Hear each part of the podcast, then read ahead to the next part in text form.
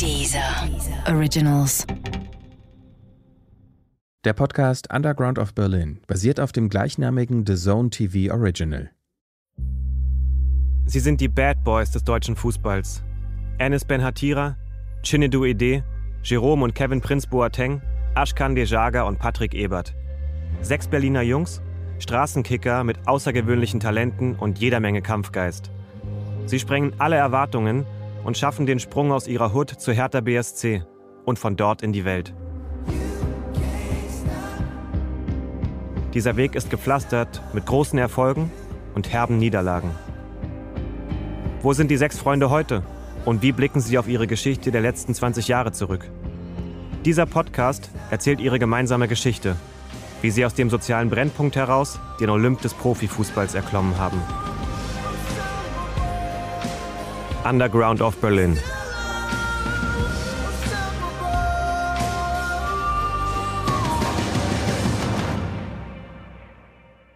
Folge 3. Schlag ins Gesicht. Das war das erste Mal in meiner erfolgreichen Jugendzeit, so dass da so ein Bruch gekommen ist. Und dann habe ich ein Spiel gesehen, ich kann noch nicht mehr, mehr sagen, ich meine, das ist ja schon 15 Jahre her, wogegen das Spiel war, aber da ist er mir aufgefallen. Als, in dem ersten Spiel hat er überragend gespielt. Überragend. Soll ich sagen, ich scheiß mir in die Hose so? Nicht wirklich. Also klar, so bis kurz vorm Anpfiff schon. Aber dann, wenn es losgeht, so, du hast ja, das ist ja das Schöne so am Fußball. Du hast keine Zeit zu überlegen. Du musst halt machen, machen, machen so. Und danach realisierst du erst, was passiert ist. Und dann kam ich rein, bin ich aufgelaufen und irgendwann ging das wie so im Film, so dieses Licht, so alles ist dann auf einmal hell gewesen. Und da war ich so krass äh, erschrocken, waren da 20.000 oder 15.000 Zuschauer in der, in der Halle. Aber dann, ja, dann habe ich die da alle auseinandergenommen. Und das war natürlich so Käfig, ne? das war Halle. Hat richtig Spaß gemacht. In der letzten Folge ging es für die Jungs steil bergauf. Frank Friedrichs von den Reinickendorfer Füchsen hat sie zur Hertha ins Olympiastadion geholt. Sie haben wie die Profis trainiert und die harte Arbeit hat sich ausgezahlt. Jubelnde Fans, große Triumphe. Die Jungs aus dem Berliner Brennpunkt sind jetzt die jungen Götter am deutschen Fußballhimmel.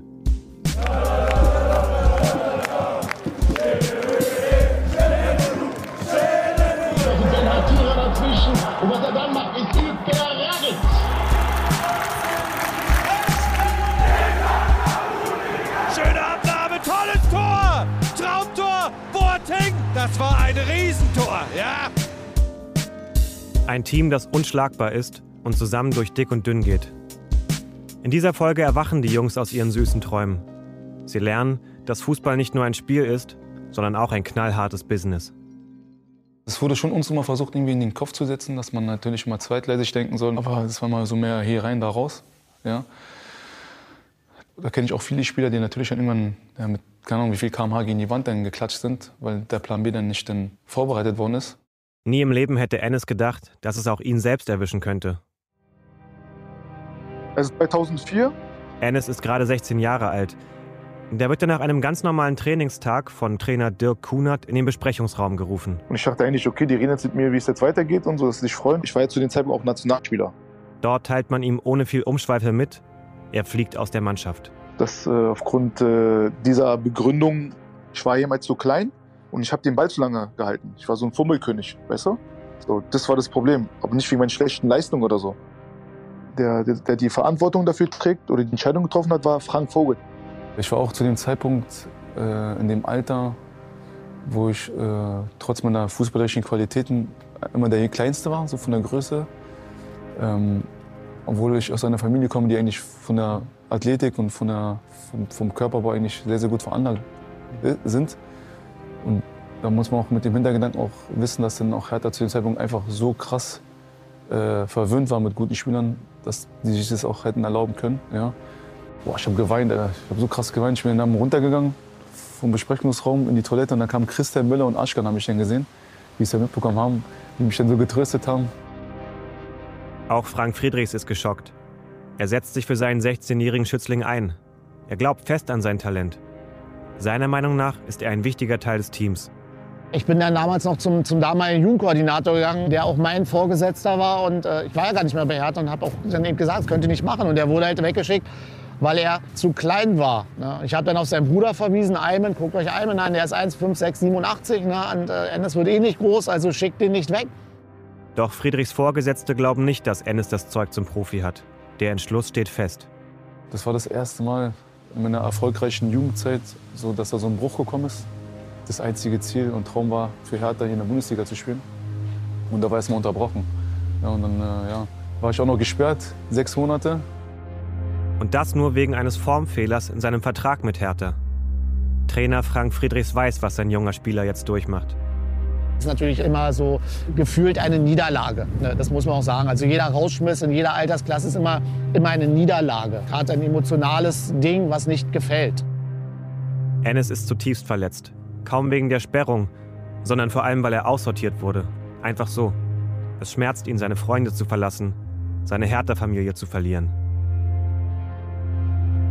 Nach dieser Sache bin ich mit meiner, mit meiner Familie nach Tunesien geflogen. Und ich war auch relativ lange in Tunesien, sechs Wochen, wo das eigentlich für mich Albtraum war. Nicht, dass es nicht schön dort ist, aber ich wollte eigentlich mal hier sein. Ne? Ich kann mich ja noch erinnern, dass in dem Jahr dann auch ich bei Bekannten zu Besuch war. Ich will es nie vergessen. Und die hatten zwei, drei deutsche Kanäle. Und da war RBB, ich will es nie vergessen. Und da gab es die äh, Stadionöffnung vom Olympiastadion. Und somit hat auch Hertha damals die Saisoneröffnung für die Fans dann auch damit verbunden. Und ich werde nie vergessen, wie Aschken auf einen der Cabrios saß, ja, die dann äh, reingefahren worden sind. Und er dann zu dem Profikader dazu gehört hat. Das war krass. Ich habe ihn gesehen, ich habe Tränen gehabt, aber so Freundestränen, dass ich Aschken da gesehen habe, wie er dann da rumgewunken hat und in dem Auto da saß und dann halt vorgestellt worden ist für die neue Saison. Und das war, das war ein krasses Gefühl. Und ich bin gerade halt weg von Hertha und das war extrem, das werde ich nie vergessen, diesen Tag. Ennis will eigentlich mit dem Fußball abschließen. Doch er hat Glück. Nicht nur Frank Friedrichs glaubt an sein Talent. Ja, und dann kam dann so über Umwege dann zu Tennis Borussia bei Marco Schatte, das ist auch ein sehr, sehr guter Jugendtrainer, ein sehr bekannter Jugendtrainer, der auch dann auch zeitgleich Lehrer war auf der Pöltschau und der einfach ein super Jugendtrainer halt ist. Und dann habe ich keine neun Monate noch bei TB verbracht. In genau in diesen neun Monaten habe ich auch immer so einen Wachstumsschub bekommen. Ich habe natürlich auch bei Tennis Borussia unter Top-Bedingungen trainiert. Ich hatte mit zwei, drei Jahre älteren Spielern noch zusammen trainiert, was ich ja sowieso schon gewohnt war. Ich hatte einen super Trainer gehabt. Also das heißt, meine Entwicklung ist nicht stehen geblieben, sondern ich konnte mich weiterentwickeln.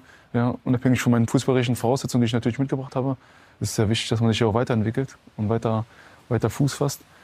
Und äh, so kam es dann dazu, dass ich dann in dem Jahr, boah, keine Ahnung, 10, 12, 12 Zentimeter gewachsen bin. Und äh, ja, ich dann echt wieder so in meinen Rhythmus gefunden habe, richtig gut gespielt habe. Mit Tennis Borussia spielt Ennis auch gegen Hertha.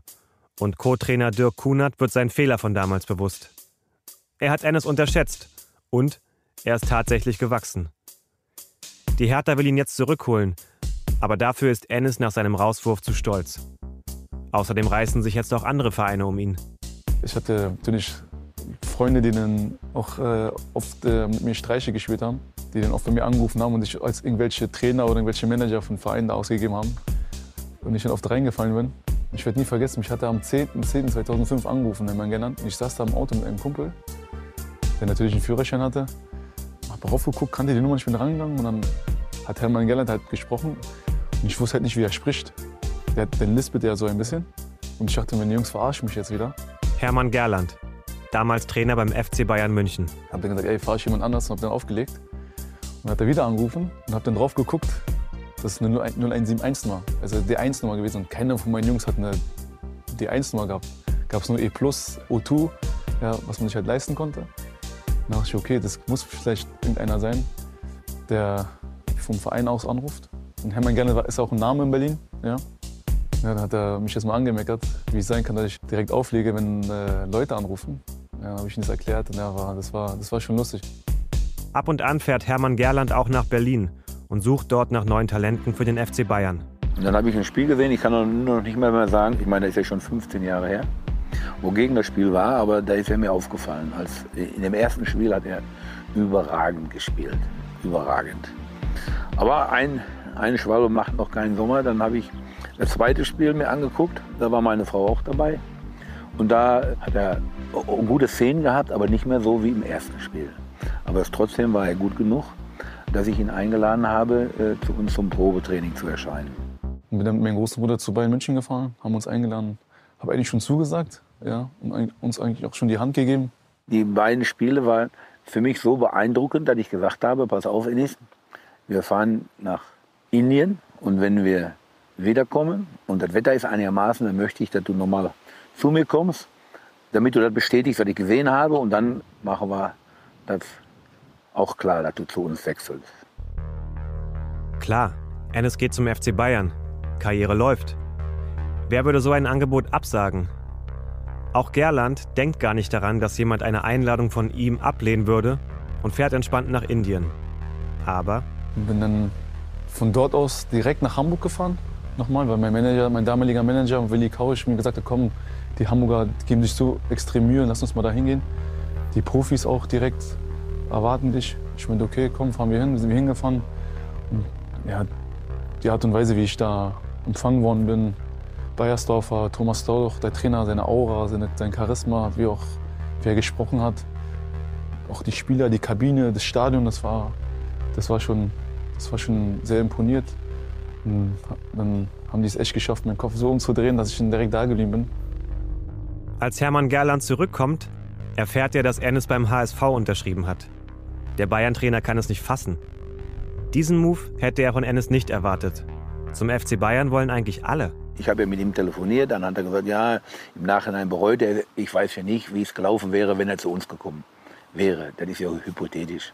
Auf jeden Fall hätte er Disziplin gelernt und er hätte Fußball zuerst gearbeitet. Ne? Er war begnadet von seiner Technik, er war sehr gut in seiner Schnelligkeit, er hat also glänzende Voraussetzungen. Und wenn ich jetzt aus der Fremde die Karriere von ihm bewerten sollte, denke ich, es wäre deutlich mehr drin gewesen.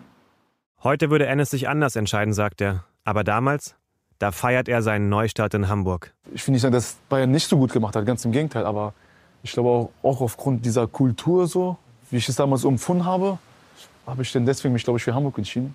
In Hamburg wird Ennis wie ein König empfangen und macht auch gleich beim Training mit. Thomas Doll, Ennis neuer Trainer, beeindruckt ihn mit Selbstbewusstsein und Charisma. Das war schon cool. Also er wusste schon, wie er, wie er mich so fangen konnte. Ja. Da war auch so ein Spielertyp, den ich auch mochte. Er wusste halt, wie er halt äh, Spielertypen wie mich, äh, sage ich, fangen kann. Und es hat mir extrem gefallen. 2006 hat der HSV jede Menge zu bieten. Ein topmodernes Stadion, die besten Plätze und einen erstklassigen Kader. Ja, ich habe direkt bei den Profis mit. Van der Vaart war da, Barbares war da, von dem ich sehr beeindruckt war. Äh, Bolarus natürlich, das war ein Kannibale. Der war, von dem ich auch sehr, sehr angetan. Auch wenn es ein Abwehrspieler war, von seiner Art, von seiner Persönlichkeit. Paul Beinig war noch da. Den fand ich immer cool als Spieler. Kemal Davike, also die ganzen Urgesteine da vom HSV. Äh, Van Beuten war da. Das war schon eine coole Truppe. Und dann kommt einer dieser Tage, die Ennis sein Leben lang nicht vergessen wird. Freitag und Samstag sollte ich bei so einem U23-Turnier mitmachen. Und Sonntag war das Profiturnier. Und ich kann mich erinnern, habe dann Freitag, Samstag das Turnier gespielt mit der U23, dieses U23-Turnier, internationales Turnier. Und am Sonntag wurde ich zum Stadion gefahren, in den Kabinentrag. Und dann waren die ganzen Spieler halt da, haben, mir, haben mich ganz nett begrüßt, top aufgenommen. Und äh, habe aber gar nicht wahrgenommen, dass neben dem Volksparkstadion diese große Halle da ist. Und ich war so vertieft in Gespräche und die haben mir dann alles gezeigt, dass ich dann einfach, ohne das so wahrgenommen zu haben, in den Bus eingestiegen bin. Und dann sind wir gefahren. Ich dachte, die Fahrt wird, wird jetzt dauern, weil wir sind in einen Bus eingestiegen. Dann hat die, die Busfahrt zwei, drei Minuten gedauert. Ich dachte, ja, krass, die fahren sogar diese paar Meter mit dem Bus. Geil, Profi sein, weißt du?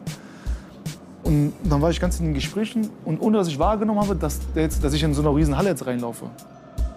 In der Halle findet gleich ein Profiturnier statt. Mehrere Mannschaften treten dort auf Einladung des HSV an. Hertha ist auch mit am Start. Da war ich in der Umkleidekabine und ich habe mich drauf gefreut. Ich habe den Kevin wieder gesehen, Aschkan wieder gesehen, Chinidu wieder gesehen. Das war das erste Mal nach einem knappen Jahr, dass ich die wieder getroffen habe. Und dann kam ich rein, bin ich aufgelaufen und irgendwann ging das sowieso im Film, so dieses Licht, so alles ist dann auf einmal hell gewesen.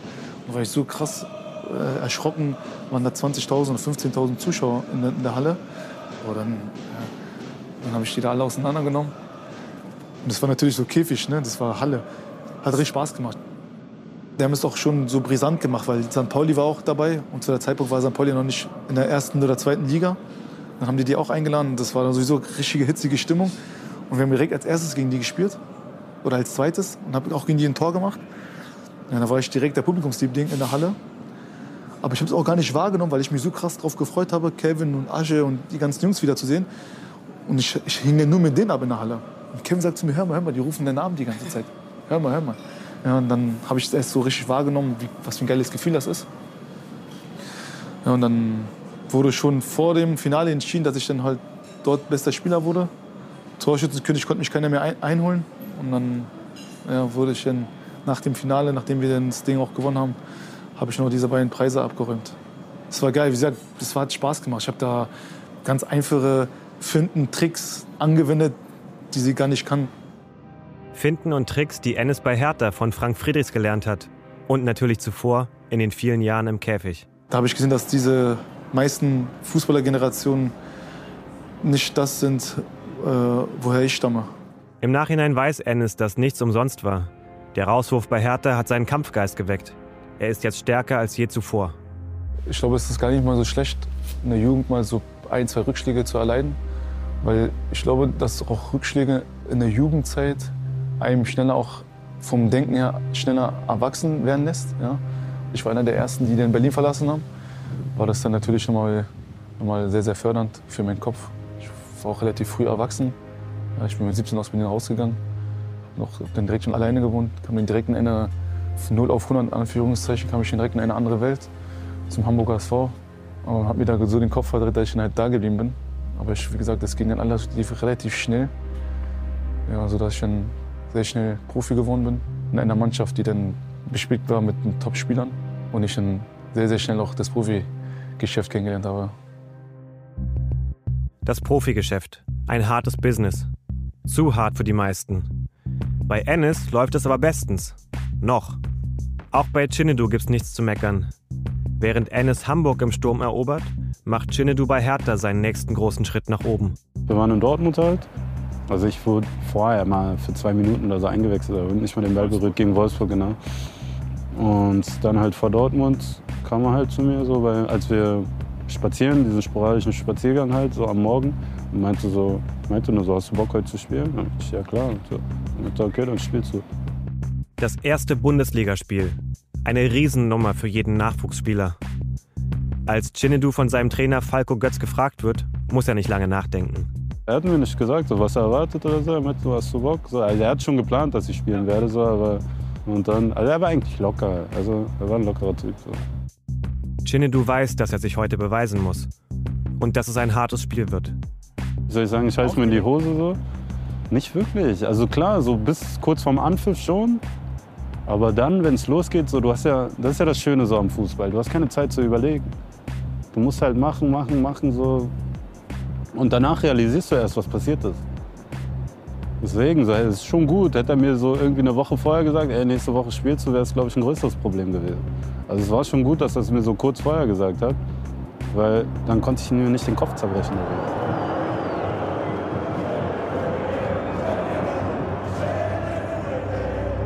Wir haben ja das erste Mal dann seit langer Zeit auswärts in Dortmund gewonnen und ich habe einen Assist gemacht. Chinedus erstes Spiel und ihm gelingt direkt die erste Torvorlage. Und auch ganz ordentlich gespielt eigentlich. Ja, diese Wand in Dortmund ist schon, das ist schon was Besonderes. Also muss ich schon sagen, so deutschlandweit, egal wo ich gespielt habe, so, das war schon mit das Geilste. So. Ennis ist der neue King beim HSV, während Chinedu sein erstes Bundesligaspiel mit Hertha rockt. Die Jungs haben wieder Oberwasser gewonnen. Doch schon bald holt Chinne ein heftiger Schicksalsschlag ein. Und bei Hertha ist die Kacke am Dampfen. Immer in der gleichen Schublade. Kriegst du eine rote Karte, der Bad Boy hat eine rote Karte bekommen. Ghetto-Jungs können sich nicht auf dem Platz äh, benehmen. Rote Karte. Die Leute haben sich ja gefreut über dieses Klischee, so, dass dieses Klischee bedient wurde. Es hat sich niemand wirklich so mit dem Mensch dahinter befasst. Dazu mehr in der nächsten Folge.